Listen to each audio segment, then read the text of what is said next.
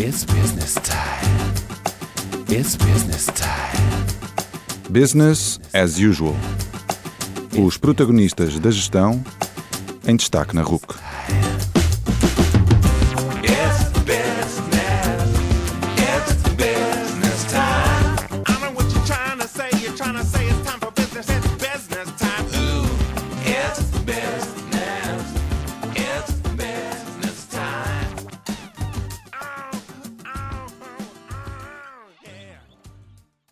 Boa noite e bem-vindos ao 77º Business as Usual. Meu nome é António Calheiros e hoje trago-vos uma conversa com Ricardo Parreira, CEO da PHC e autor do livro Gestão Descontraída, mas Profissional. Na nossa conversa falamos sobre o início da PHC, sobre a evolução do perfil de competências do Ricardo à medida que a PHC evoluiu, sobre a nova sede da PHC, a House of Digital Business, depois, esmiuçando as ideias partilhadas pelo Ricardo no livro, falamos sobre liderança, sobre recrutamento e retenção, sobre feedback, sobre pop culture e sobre pontualidade e reuniões. Finalizamos a conversa conhecendo melhor o Ricardo e com a grelha fixa. Atentem!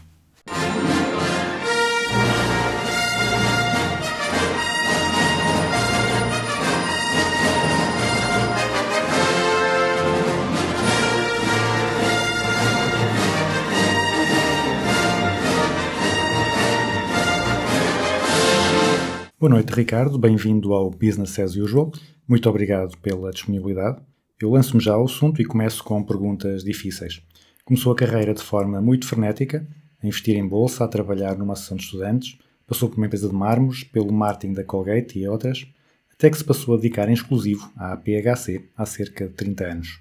Foi acomodação ou aquela inquietude de procurar novos projetos, novas ideias, consegue ser completamente consumida pelos desafios que coloca a PHC?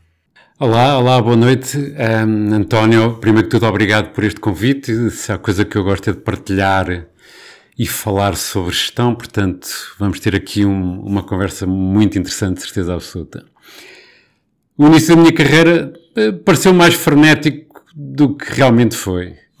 Eu comecei logo por eh, imaginar que eu queria ter uma empresa e comecei a pensar, então qual é o melhor caminho para me treinar para ter uma empresa? O que é que é o melhor caminho para me preparar para isso? Eh, E às vezes a tentação é acabar o curso e começar logo com alguma iniciativa dessas, mas eu já tinha começado a PHC a meio do curso, portanto percebi rapidamente que eh, ainda havia uma série de coisas que eu não percebia muito. Então optei por tenho que aprender. Tenho que aprender primeiro da área financeira e fu- acabei até por ser diretor financeiro de uma empresa com uma idade muito jovem, onde aprendi tudo, contabilidade, controle de custos, toda essa parte. E depois fui para a Colgate, onde aprendi marketing e vendas bastante, hum, que foi fantástico, porque dentro de, de uma cultura mais agressiva do ponto de vista comercial aprendi tudo isso.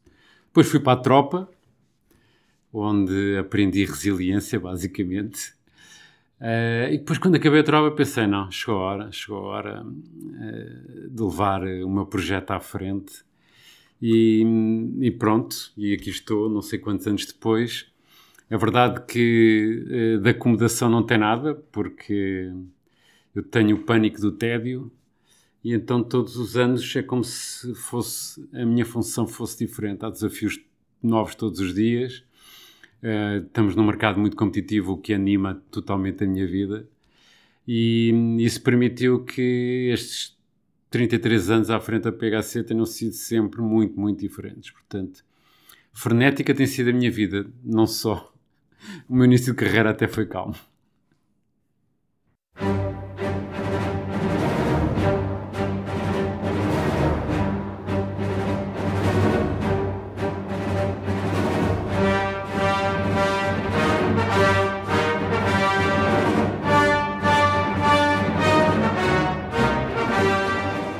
Dos maiores desafios do empreendedor passa pela necessidade de assumir diferentes papéis ao longo da evolução e crescimento da sua empresa, que normalmente implica realizar tarefas completamente distintas e utilizar competências também elas distintas e nem sempre fáceis de adquirir ou nem sempre compatíveis com o perfil da pessoa.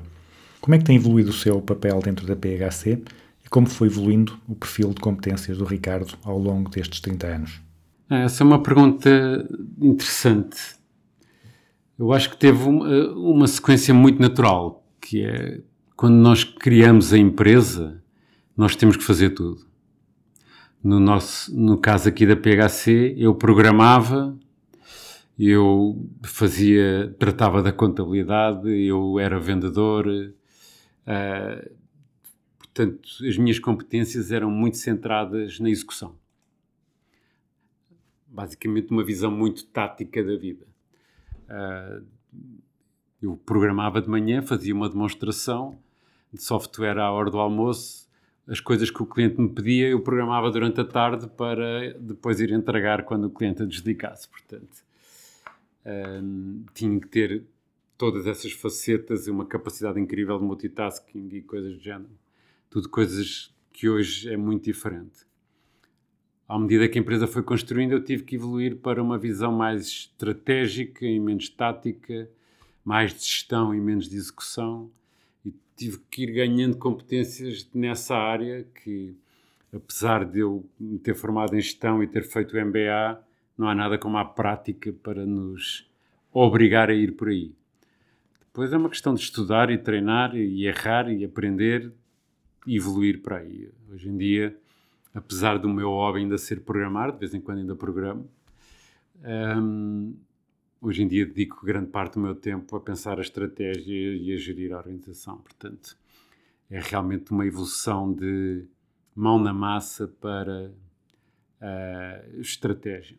Basicamente é isto.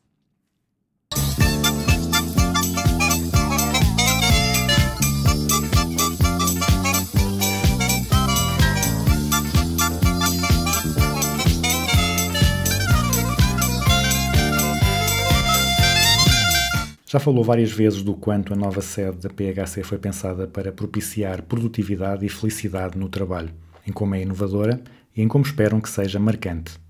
Por outro lado, enquanto a sede estava a ser construída, veio a pandemia e há uma cada vez maior aceitação e interesse no trabalho remoto. Isso leva-me a duas questões. Primeiro, como é que foi o processo de concepção da sede? Quem é que participou? E em segundo lugar, se começassem o projeto hoje, sabendo o que sabem disto do trabalho remoto, a escala seria mais reduzida ou o trabalho remoto encaixa bem no modelo que já tinham definido? Ok. Um, a primeira pergunta, a pergunta uh, é talvez uma, uma das partes mais entusiasmantes da minha vida. Porque ao longo do tempo eu fui percebendo a importância incrível uh, que o espaço onde as pessoas trabalham tem para o seu bem-estar e eh, comecei a idealizar o que é que seria o espaço perfeito, o que é que seria a coisa mais, mais espetacular de todas.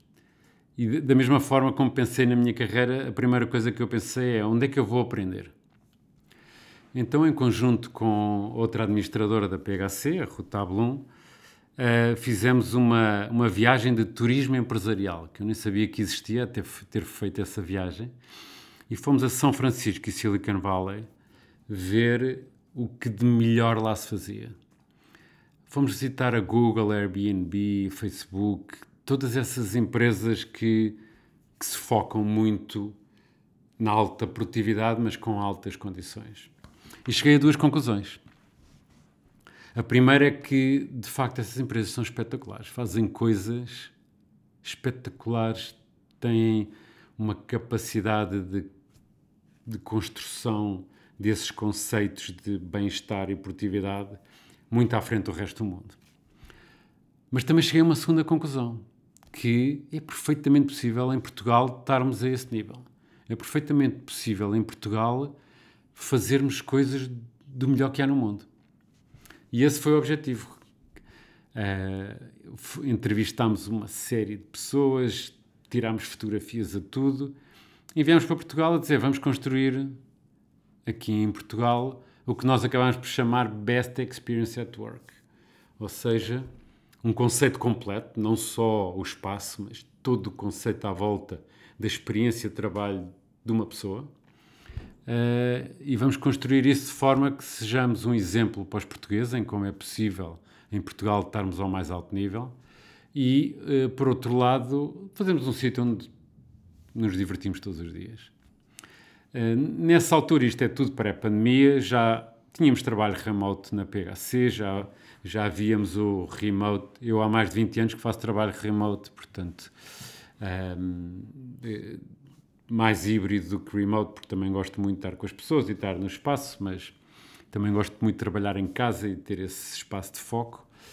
E, eh, portanto, o que é que nós queremos? Nós temos uma forte ambição de crescimento da PHC, acreditamos que o nosso software pode ser vendido em qualquer parte do mundo, mas para isso precisamos de mais capacidade. E para ter mais capacidade tínhamos que ter o Best Experience at Work no seu máximo, e por isso construímos estas instalações aqui, construímos no Porto, temos instalações ótimas em Madrid, eh, Luanda, Maputo, temos este conceito de Best Experience espalhado pelo mundo inteiro. E, hum, e por isso, respondendo à segunda parte da pergunta, se teria feito mais pequeno. Não, não teríamos feito mais pequeno.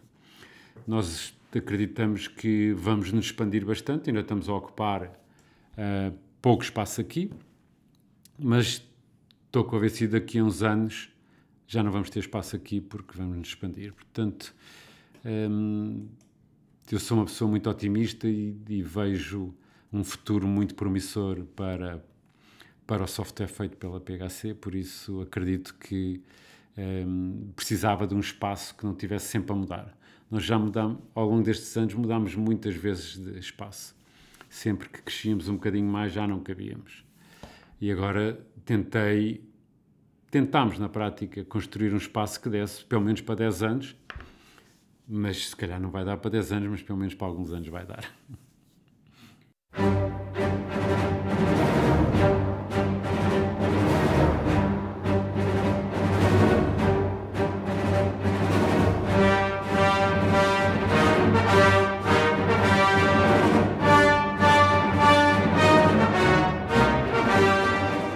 Gostei muito da sua abordagem à liderança no livro. Apresenta muitos bons princípios e refere também dois livros que me marcaram bastante. O 4-Hour Workweek, do Tim Ferriss, e A Arte de Tornar-se Inútil, do Ricardo Vargas. Mas fiquei curioso sobre como chegou a esta doutrina. Estas ideias que apresenta de liderança foram sempre a forma como liderou? Aprendeu por tentativa e erro? Tem no final no livro algumas recomendações de leitura. Há outras leituras importantes neste tema? Que pessoas, formações ou influências o trouxeram a, esta, a este pensamento sobre a liderança? De certeza que não nasci com isto, portanto, e também não foi na faculdade que eu aprendi muito, embora a minha faculdade seja muito orientada à liderança e, e, e com uma forte preocupação sobre liderança, mas a aprendizagem é tudo.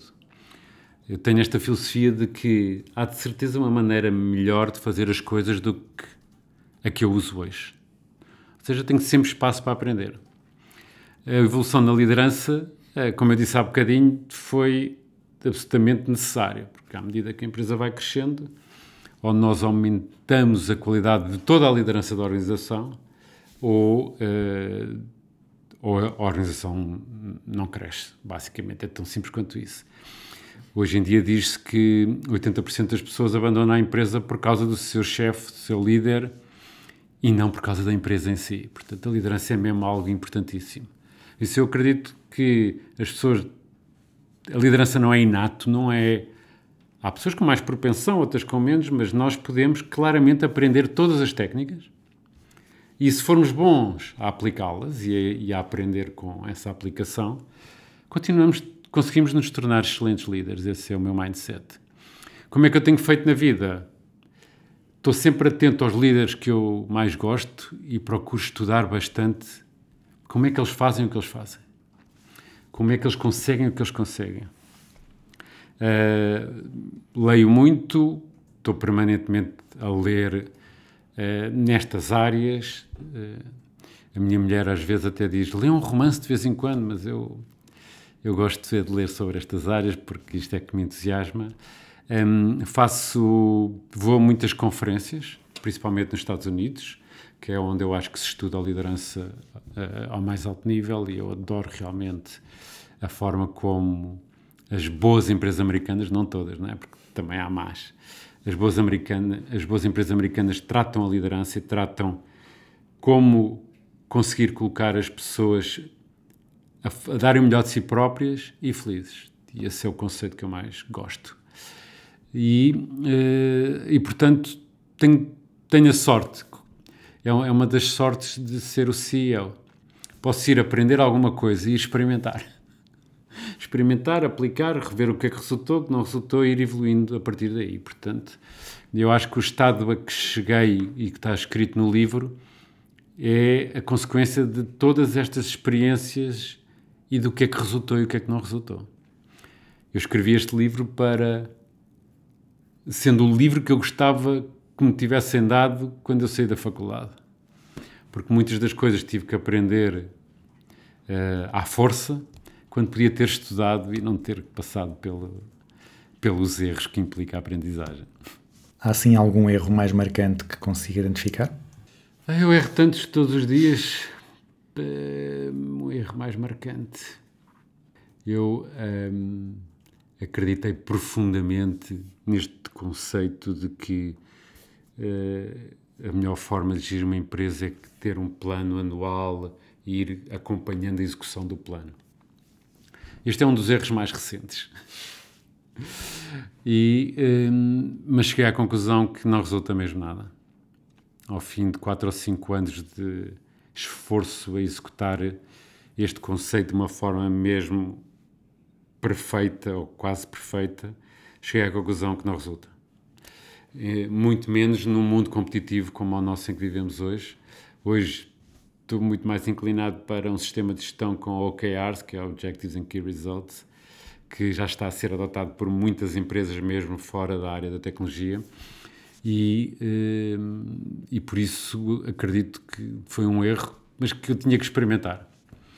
Eh, Se calhar era melhor do que estava antes, mas hoje, como abandonámos isso, estamos melhor do que estávamos antes também. Portanto, tenho tido muitos erros, muitos erros.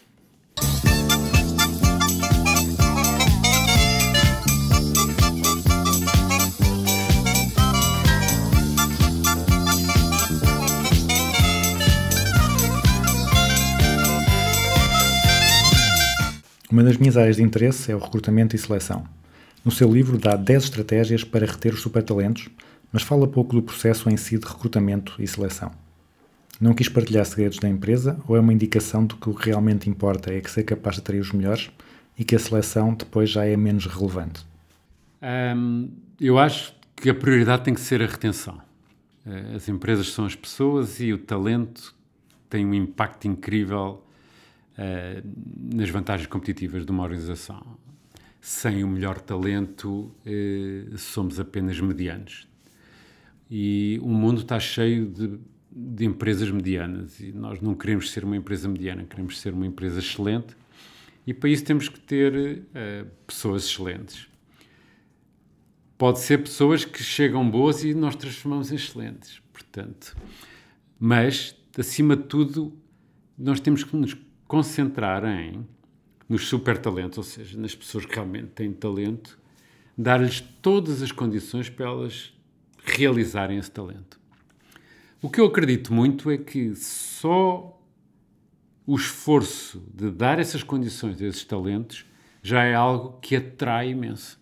Atrai imenso talentos que não estão nesta organização e que gostavam de estar. Ainda ontem recebi na minha conta de Instagram uma mensagem a dizer eu adorava estar nessa empresa, por favor, eh, arranjem-me um lugar. Porquê? Porque se nós combinarmos a retenção e todo o esforço que nós fazemos de boas práticas para a retenção, que eu tentei o mais possível explicar no livro, que nós não gostamos desses segredos, nós gostávamos que muito mais empresas fossem muito melhores, principalmente nos países onde nós estamos. Eh, se nós comunicarmos isso bem, que é uma outra parte diferente, que é a preocupação que as organizações têm que ter hoje com o employer brand. Se nós comunicarmos isso muito bem, ao estar a fazer um esforço para reter, estamos a fazer um grande esforço para atrair. Claro que eh, a seleção é vital. Nós temos centenas e centenas de candidaturas por mês e temos um processo de seleção eh, que tenta o mais possível procurar os bons talentos. Mas a conclusão, e o que é verdade, é que só depois de ver as pessoas em ação, só depois de ver as pessoas dentro da equipa, só depois de perceber bem o que são os valores das pessoas, é que conseguimos realmente avaliar se essa pessoa se encaixa na PHC ou não. Portanto, hum, para nós, o verdadeiro processo de seleção é ver a pessoa em ação já cá na PHC. Claro que temos metodologias de seleção como todas as organizações, mas que são muito standard. Temos as entrevistas, os testes, as avaliações, hum, em algumas em algumas funções fazemos testes mais engraçados do que noutras, eh, mas, eh, mas aí não temos muito, não temos muito, não temos nenhum segredo, temos uma forte dedicação, mas o- onde nós realmente nos focamos é na retenção e, por consequência, no- na atração. Várias destas estratégias de atração e retenção de talento estão na origem dos vários prémios que a PHC tem ganho como bom local para trabalhar. Como é que foi mudando a abordagem da empresa ao longo dos anos? Alguns críticos deste tipo de abordagem dizem que estas estratégias são, são mais consequência do sucesso do que causa do sucesso, porque muitas destas coisas só podem ser feitas, só podem ser implementadas, até pelos seus custos, após a empresa ter sucesso. O que é que diz relativamente a isto? Eu acredito que se dermos as condições ideais às pessoas, nem que seja por um efeito natural da, da natureza humana, que é a reciprocidade, as pessoas vão dar o melhor de si. Este conceito de descontraídos, mas profissionais, está desde o dia 1 da PHC. Ou seja, nós somos descontraídos, queremos levar a vida bem queremos viver bem com a vida, queremos nos divertir, queremos rir, eh, mas no nosso mercado nós temos de ser muito profissionais. Temos que entregar aquilo que prometemos, on time, on budget, surpreender o cliente e bater a concorrência. Esta combinação existe desde sempre. Claro que no início da PHC, estamos a falar nos anos 80, 90, em que o mindset era muito mais conservador, toda a gente usava gravata. hum, este, isto era um pouco disruptivo. Eu lembro muito bem de trabalhar numa, numa das empresas que eu trabalhei, as pessoas se rissem, se houvesse gargalhadas, quer dizer que estavam na balda, que não estavam a fazer nada. Eu, quando eu ouço gargalhadas na PHC, eu fico super contente. Porque rir é mesmo o melhor remédio e se alguém dá uma gargalhada, de certeza que vai ficar mais engaged, que a seguir vai ter mais capacidade de produção, tudo isso. Portanto, este conceito de que só quando há dinheiro é que nos podemos dedicar ao bem-estar das pessoas é uma das maiores falácias da gestão.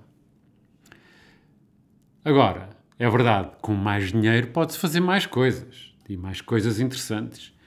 Não, sem dinheiro não teríamos feito estas instalações. Mas antes de ter estas instalações, já fazíamos happy hour, já íamos todos para os copos de vez em quando, já fazíamos festas constantemente. Eh, as pessoas já tinham tempo pessoal para si, para ter uma vida que não apenas a do trabalho. Há uma série de iniciativas para o bem-estar que não custam dinheiro nenhum, só custam uma coisa: atenção. Eu levo muito a sério um conceito de liderança que é be kind and care. Que é, se nós formos bondosos nas nossas intenções e nos preocuparmos com as pessoas, isto não custa dinheiro nenhum, elas vão dar o máximo. E, e a verdade é que nós ganhamos esses prémios, mas muito antes disso já ganhávamos o, o melhor prémio de todos, que é baixa rotatividade. Todos os anos demos lucros, batemos recordes de vendas há seis anos.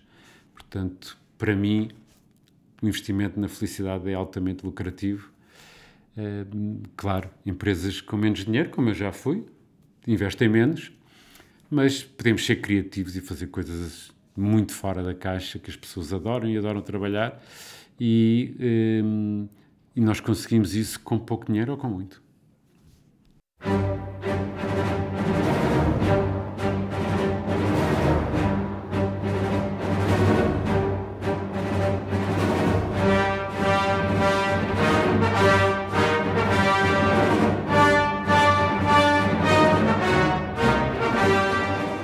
No seu livro fala muito em feedback, em vários capítulos.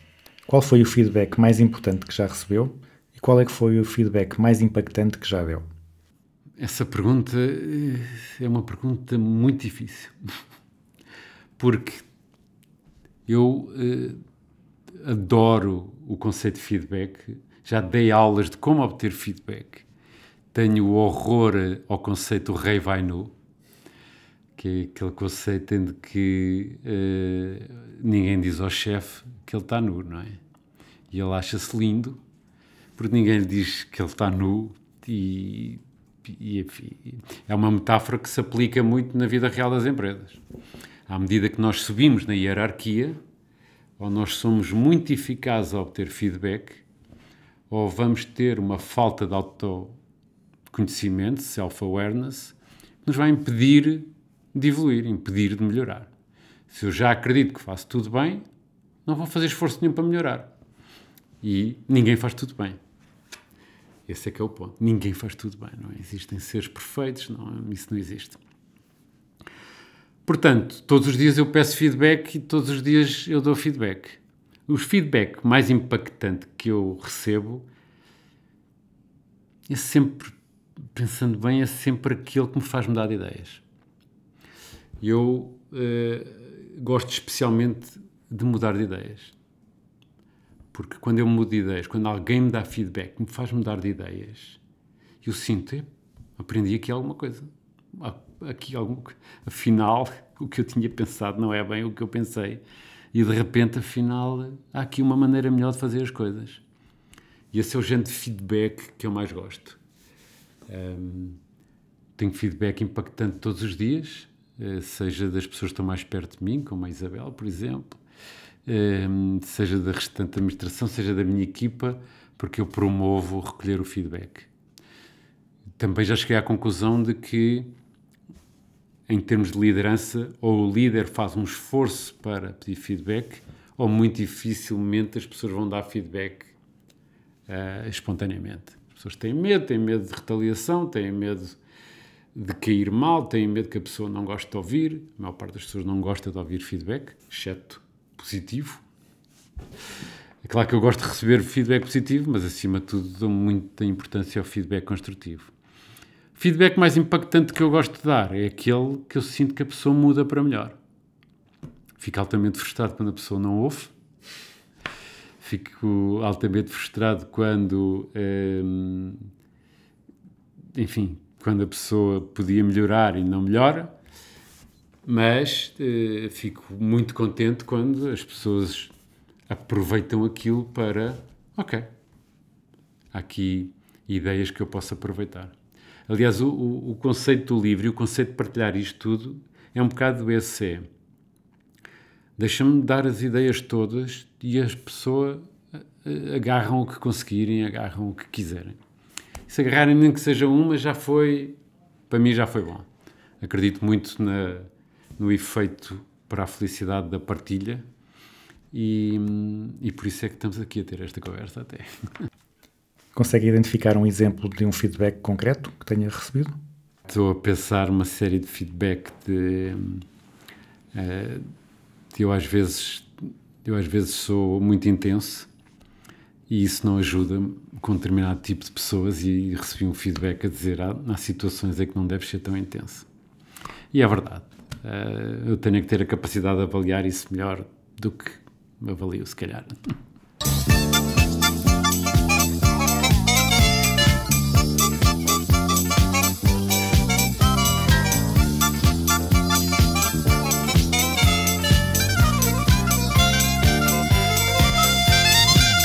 No livro usa muitas referências à cultura popular. Star Wars, The Office, À Procura de Nemo e vi-as todas aqui também na sede. Eu concordo que este tipo de referência ajuda imenso a criar ligação com os outros, mas por vezes traz desafios. Por exemplo, eu com os meus estudantes de 18 anos nem sempre encontro exemplos que sejam mais fáceis de perceber para eles. Conte-nos um pouco sobre a forma como procura construir a sua comunicação e partilhe alguns exemplos de casos de sucesso e de insucesso. Eu, eu procuro constantemente eh, adaptar-me ao, ao target para quem eu estou a comunicar.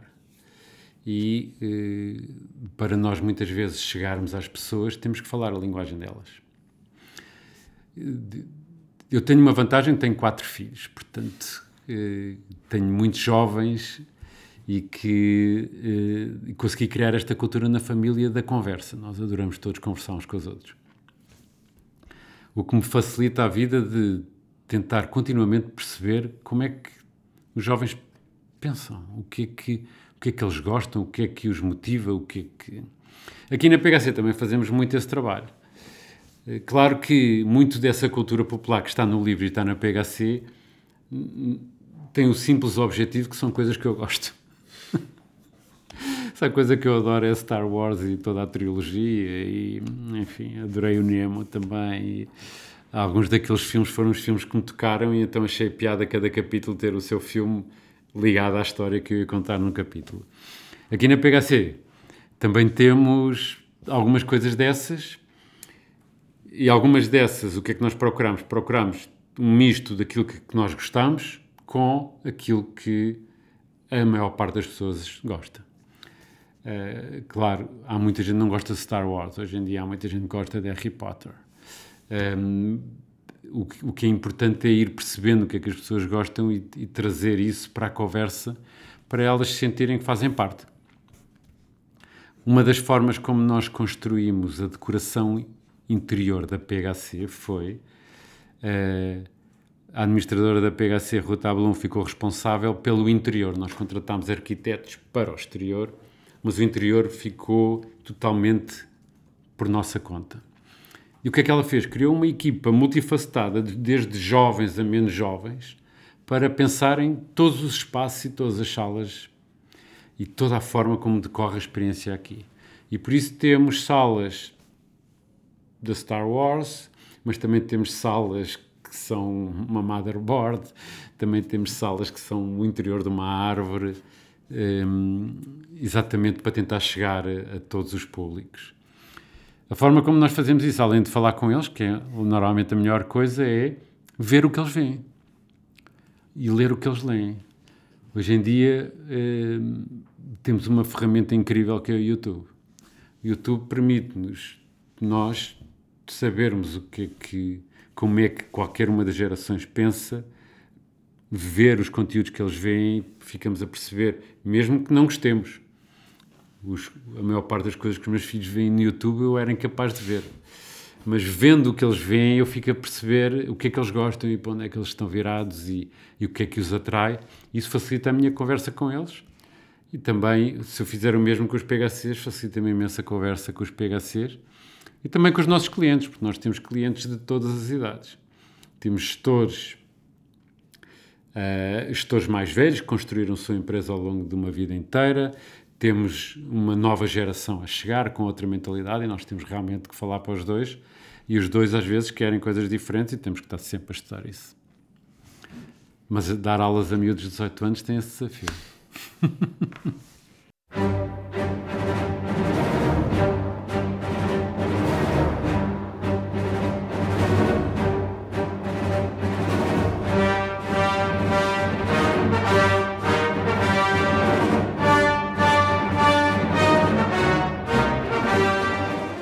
No livro também mostra uma grande diferença relativamente a dois marcos da cultura portuguesa: a falta de pontualidade e a má gestão de reuniões.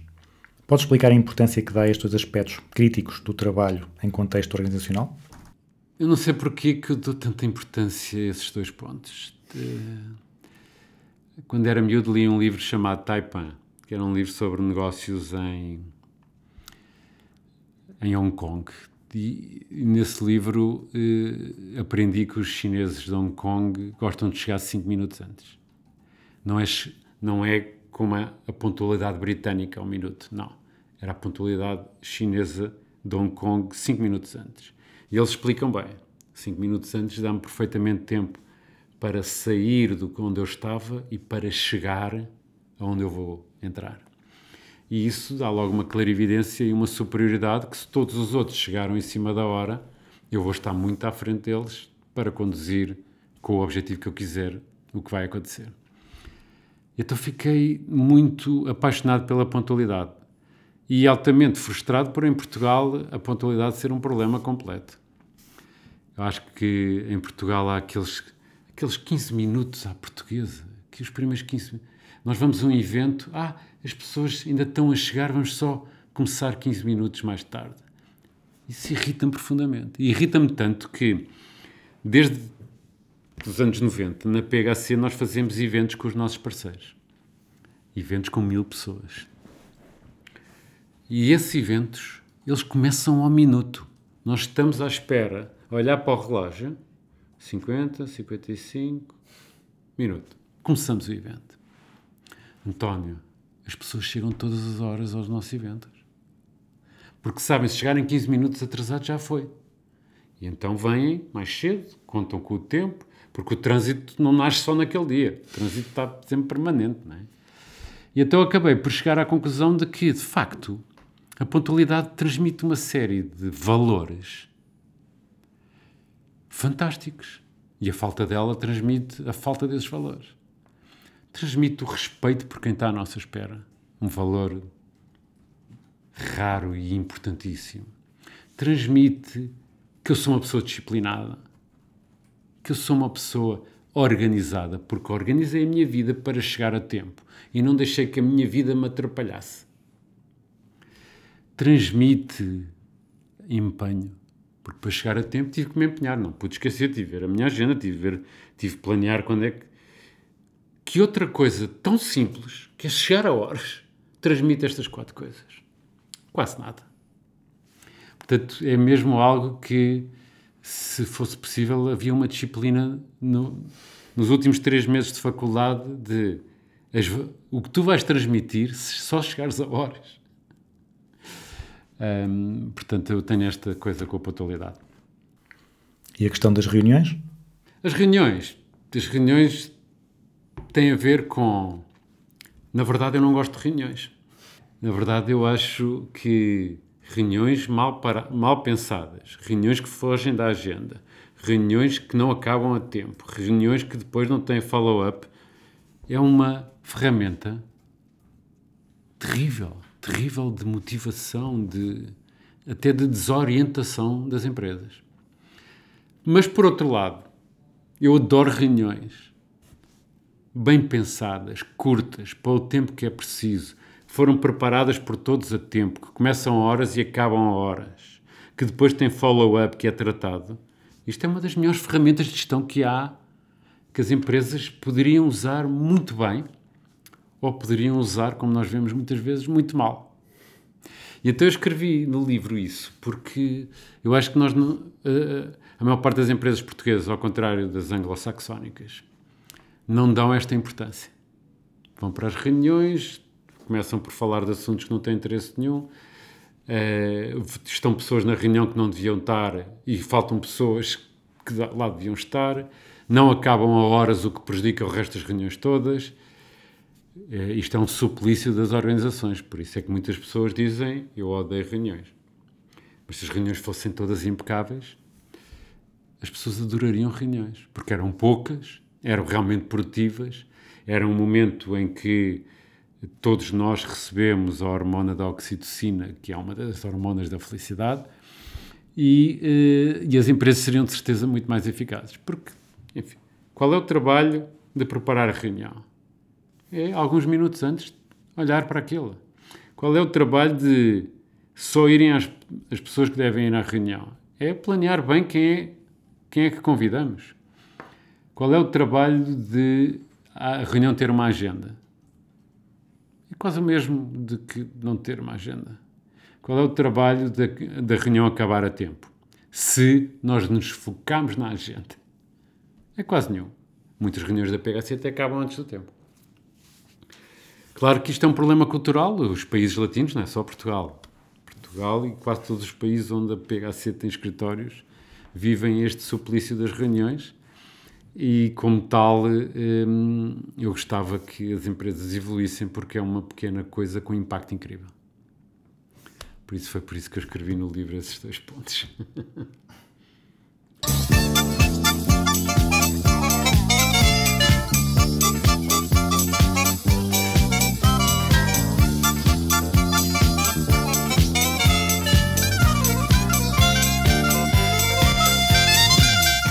Passando agora para temas mais pessoais.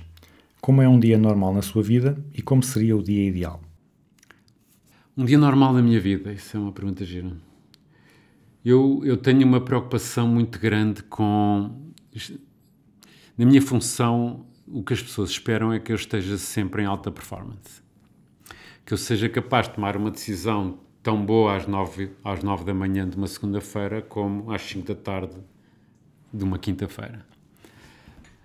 Para eu manter essa alta performance, hum, eu, eu tive que trabalhar muito o que é o, o, o resultado de uma pessoa. Uma pessoa resulta dos seus hábitos. Agora há um livro giríssimo que é o Atomic, Os Hábitos Atómicos, que eu recomendo a toda a gente ler o impacto que os hábitos têm na nossa vida. E nós somos realmente o resultado dos nossos hábitos. Portanto, se nós criarmos, se nós olharmos para os nossos hábitos, definimos que objetivo, quem é que nós queremos ser, e olharmos para os nossos hábitos, e se eles combinarem, maravilha, se não combinarem, temos que os alterar para, para que eh, a nossa vida nos leve onde queremos ser.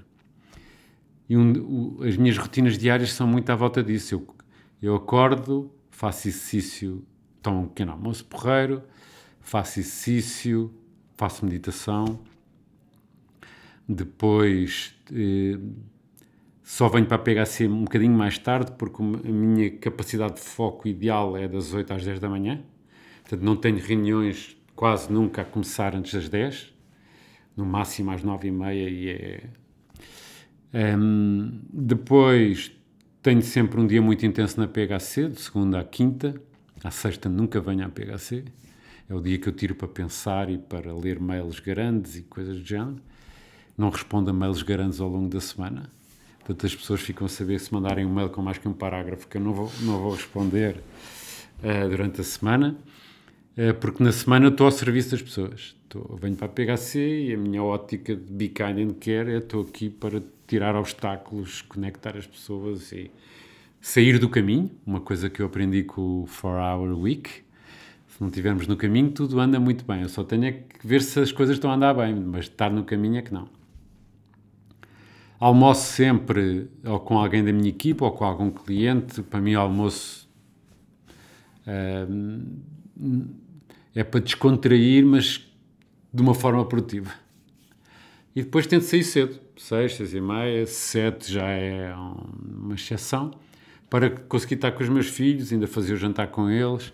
Eu tenho uma série de filhos vegetarianos e filhos eh, não vegetarianos. E eu só faço jantar não vegetariano.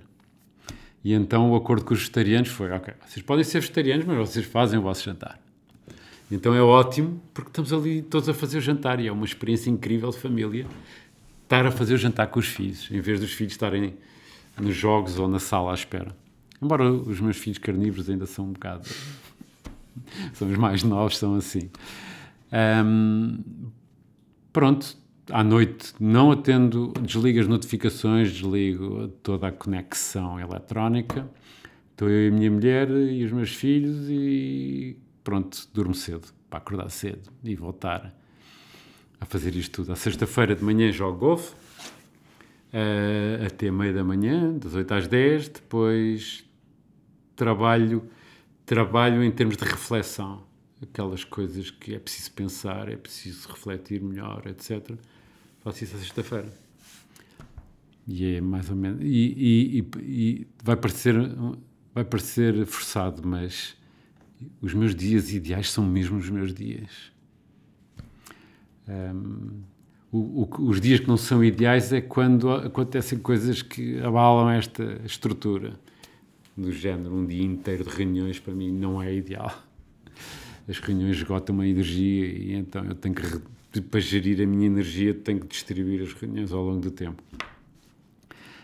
Mas organizo a minha vida para que seja ideal e, acima de tudo, para que esteja sempre em alta performance, que esteja sempre descansado, sempre com o sono, as horas de sono em dia, sempre com a capacidade física impecável, tudo isso. E, e por isso penso muito bem os meus dias. Já falou da meditação. eh, Que outras técnicas, práticas ou apps utiliza para se manter em elevada performance e ser mais eficiente, gerir melhor o tempo? Eu. eh, uma das coisas que eu faço é na PHC, na PHC todos são convidados a dar formação uns aos outros, das coisas que gostem, ou das coisas. E um- uma das formações que eu dou é um curso de foco. E talvez esse seja o conselho número um, o ponto número um: investir no foco. Na minha função, como gestor de uma empresa, as distrações são brutais. De todos os dias, toda a hora, há muitas, muitas distrações, muitas ameaças, muitas oportunidades. Se eu não me foco, se eu não tenho capacidade de, eh, de deep work, que é um dos livros últimos que eu li sobre este tema, muito giro, eh, eu não vou trazer valor acrescentado, vou trabalhar continuamente no superficial. E, eh, e então, para mim, o foco é mesmo o segredo oculto da produtividade, como dizia o Daniel Goldman, que escreveu Inteligência Emocional. O que é que é bom? O que é bom é que nós, a, a vida, como não contribui, a vida atrapalha. É muito importante nós irmos relembrando disto regularmente. É daquelas coisas que é preciso ter uma formação disto todos os anos, porque nós vamos esquecendo. A alternativa a ter uma formação disto todos os anos é dar uma formação sobre isto todos os anos, que é o que eu faço e, eh, e talvez seja esse um ponto-chave de, de produtividade, é realmente levarmos muito a sério o foco, levarmos muito a sério o que, eh, o que são as distrações e como elas tomam conta de nós. Eh, os, os nativos digitais, esta nova geração, já, já tem muita dificuldade em estar concentrada. O próprio cérebro destes eh, jovens está estudado que reduziu a capacidade de estar concentrado porque estão em permanente necessidade de, da dopamina que vem das redes sociais, do telefone, etc. Ou seja, eles não conseguem estar meia hora sem tocar no telefone e sem ver se aconteceu alguma coisa. O fear of missing out é gigante, eh, o que significa que eh, nós temos mesmo que pensar sobre isto e combater isto. Porque senão, gradualmente, nossa capacidade de foco reduz, o que significa que a nossa capacidade de trazer valor acrescentado àquilo que nós pensamos e trabalhamos reduz, o que significa que alguém que consiga fazer isso ultrapassa-nos e nós ficamos para trás. Portanto, é mesmo algo eh, vital para manter a competitividade profissional até na vida pessoal. Se nós não nos focamos no casamento, o casamento vai-se. Se nós não nos focamos na educação que queremos dar aos filhos, eles vão ter uma educação qualquer. Portanto, o foco é bom em todas as áreas. Mesmo mantendo esse foco na elevada performance, há sim tarefas que insistem em fazer, mesmo sabendo que pode não ser a aplicação mais eficiente do tempo? Ah, infelizmente há. Porque ninguém é perfeito. Que tarefas é que eu faço? Olha, ver notícias. É uma das coisas mais inúteis que há. E eu, eu já vejo poucas. Vejo uma vez ou duas por semana e às vezes de manhã, um bocadinho enquanto estou a tomar um pequeno almoço. Arrependo-me sempre. Ah, mas essa é uma. Às vezes vejo Netflix a mais.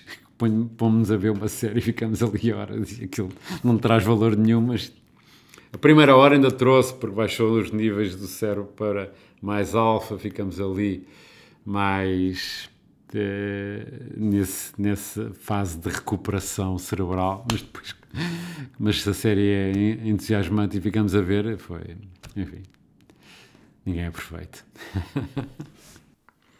Já falou em muitos livros. Eh, quando precisa de desenvolver uma nova competência, aprender alguma coisa nova, como é que faz? Eu, eh, essa, essa é uma área que eu até dou uma especial atenção. Eu todos os anos defino os objetivos pessoais para mim em várias áreas. E um- uma das áreas que eu defino é, eu escolho três áreas do conhecimento em que eu quero chegar ao final do ano e dominar aquilo. Foco. E então o que é que eu faço? Hum, por um lado, aproveito para os livros que eu vou ler, vou, vou tentar ler mais nessa área. Eh, eu, eh, quando faço exercício, faço meia hora a 45 minutos todos os dias, exceto ao domingo. eu faço sempre permanentemente a ver YouTube. E filtro todas as minhas subscrições de YouTube só para essas três áreas de conhecimento. Portanto, quando eu chego ao YouTube, todos os, os filmes de sugestão são nas áreas que eu quero aprender. E aquela que me atrair mais naquele dia, enquanto estou a correr, ou a andar, ou a fazer exercício, é o filme que eu vejo. E de facto é incrível a capacidade e o poder que 15 minutos por dia de aprendizagem trazem. Qualquer pessoa que queira dominar um tema, se durante seis meses estudar 15 minutos daquilo, é incrível o que fica a dominar mais do que a maior parte das pessoas e até às vezes eh, alguns dos especialistas. Claro que há temas e temas, não é? Ahm, Rocket Science continua a ser Rocket Science. Mas nos temas em que nós já somos, eh, eu sou gestor nos temas de gestão, há muitas áreas de nicho que eu posso me tornar um verdadeiro especialista focando nisso. E então é isso que eu faço tudo. Concentro toda a aprendizagem, principalmente a aprendizagem, usando estes novos canais de YouTube, eh, TikTok, todos estes canais, nós os filtramos para o nosso interesse. E é isso que aparece lá. Claro que também podemos fazer exatamente o oposto e usar o YouTube para nos distrair. Eh, e isso é uma pena, porque é um desperdício de energia, um desperdício de tempo, um desperdício de tudo.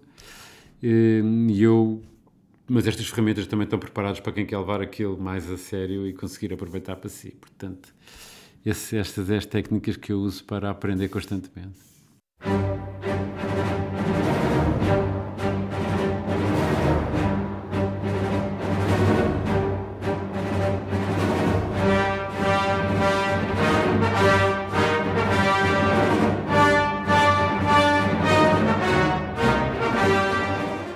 Passamos agora para aquilo que eu chamo a grelha fixa. Portanto, é a parte final do programa, com perguntas iguais para todos os convidados. Perguntas que os americanos chamam rapid fire, ou seja, perguntas com uma lógica de resposta rápida. A primeira é uma empresa ou um guru que admire. Uma empresa ou um guru? Para mim, uma das pessoas que mais me inspira, eu, eu se calhar divido, porque há pessoas que me inspiram, ah, tenho gurus para umas coisas e gurus para outras. E talvez, pensando bem, tenho dois ou três gurus. Um deles é o Bill Gates. O Bill Gates, para mim, é hum, uma pessoa com uma ótima capacidade técnica e uma ótima capacidade de marketing, hum, mas que construiu uma organização brutal e fantástica que, que eu gosto imenso, que é a Microsoft. Ah, depois disso, ainda trouxe todas as boas técnicas de gestão para ajudar o mundo. Isso é uma coisa incrivelmente admirável. Eu já gostava dele antes da fundação, ainda gosto mais dele depois da fundação.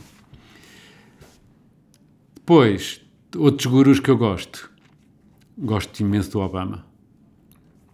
O Obama é um comunicador incrível, uma pessoa mesmo com uma capacidade de eh, argumentação fora de série, com uma visão das coisas simples e uma capacidade de transformar o complexo em simples que eu admiro imenso. Ahm, e depois ainda gosto do Steve Jobs. Não a maneira como ele gera as pessoas, porque ele era muito violento e agressivo, não tenho nada a ver com isso. Mas ele preocupava-se tanto com a user experience, com trazer coisas que mais ninguém traz, fazer coisas que mais ninguém inventa, capacidade de mudar de ideias. Eh, a parte das pessoas não sabe que ele era contra um telefone dentro do iPod e que acabaram por conseguir mudar-lhe de ideias e fazer o iPhone que faz a maior parte da porcentagem das vendas da Apple. E, portanto, ele tinha uma, a sua, as suas excentricidades na gestão de pessoas e outras, mas era um gênio, um gênio autêntico. Portanto, são algumas pessoas que me inspiram. E agora um livro que toda a gente devia ler. Eu isso não tenho dúvidas, porque não só eu li e adoro, e já li mais que uma vez, como quando chega ali aos 15 anos é leitura obrigatória para os meus filhos, que é eh, como, como fazer amigos e influenciar os outros, do Dale Carnegie. É um livro que nos ensina enfim, a lidar com as pessoas de uma forma incrível, a lidar connosco próprios, apesar de ter sido escrito em 1928, e eh, a ser, acima de tudo, muito bem educado. Eu adoro boa educação. E aquele livro ensina-nos muito como tratar os outros com. O, o livro, o título do livro parece manipulativo, mas não. É um livro de como seres bem educado e o impacto que isso vai ter nas pessoas. Um conceito ou uma prática da gestão que veja mal compreendida ou mal aplicada. Já falámos sobre isso hoje. A felicidade é lucrativa. Eh, é muito mal compreendida. As pessoas acham que. eh, muitos gestores conservadores acham que. E às vezes dizem isso da PHC. Mas na PHC trabalha-se, porque isto é só boa vida. É tal. Quer dizer, claro que se trabalha. Claro que se trabalha. Nós, nós temos uma prática que as pessoas têm 12 sextas-feiras livres por ano sem compensação, sem nada. Podem tirar uma por mês, têm um fim de semana comprido por mês. Isso tem um impacto direto na capacidade de produção de 5%. A conclusão que nós chegamos é que as pessoas são muito mais eficazes nessa semana do que na semana de 5 dias. E então, de repente, demos um bem-estar incrível a elas e ainda aumentamos a produtividade. E isto são conceitos que nós provamos que acontece Agora, muitas vezes, quando eu vou ter com um gestor conservador, não acreditam nisso. Portanto, isto talvez, a felicidade é lucrativa, talvez seja, eh, enfim, um dos conceitos mais mal vistos no mundo, no mundo mais conservador. E agora um conceito ou uma prática da gestão sobre o qual tenha mudado de ideias. Também já falámos sobre isso. O plano anual não resulta. Temos que ter uma visão anual, mas estar a perder tempo em outubro ou novembro com o que vai acontecer em junho ou em julho do ano que vem é mesmo um desperdício de tempo, porque chegamos a junho ou em julho já, já estamos a pensar planeámos isto tudo, mas a realidade já não é esta e agora estamos abraçados ao plano e... Não, not good. Um conselho a dar aos jovens estudantes de gestão. Conselho a jovens estudantes de gestão. Planeiem a carreira. Hum, eu, quando acabei o curso de gestão, tinha um professor fantástico que me disse pensa onde é que te queres estar daqui a 5 anos, que know-how é que queres ter e que empresas é que te vão dar esse know-how. E escolhe essas empresas. Em vez de ir para que dá mais dinheiro, ou tem o estágio porreiro, ou que é a pé de casa. Isso vai ter um impacto incrível no resto da vida. É verdade que dizer aos miúdos coisas de longo prazo é muito difícil. Mas se eles seguissem este conselho, já não era mal. E finalmente a pergunta mais difícil de todas: uma música para concluirmos o programa. Hum, a minha banda favorita é os YouTube. Portanto, uma música dos YouTube, gosto de todas e de tantas, mas talvez uma que, uma que toca muito nos temas que falámos hoje é Beautiful Day. É realmente apreciar o que temos. É um bom truque para a felicidade. É contenta-te com o que tens ah, e não fiques triste com o que não tens. Ricardo Pereira, mais uma vez, muito obrigado pela disponibilidade e continuação de sucesso com a PHC. Obrigado, eu, António, e até à próxima.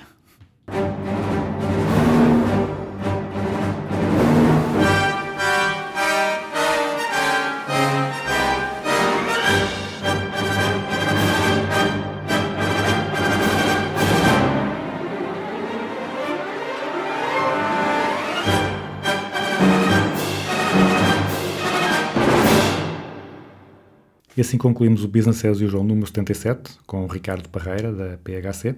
Foi uma conversa descontraída, mas profissional. A quem ainda não leu o livro, espero que esta conversa tenha aguçado o apetite para ler. O Business as Usual resta para a semana. Para já, fiquem com a Beautiful Day dos YouTube.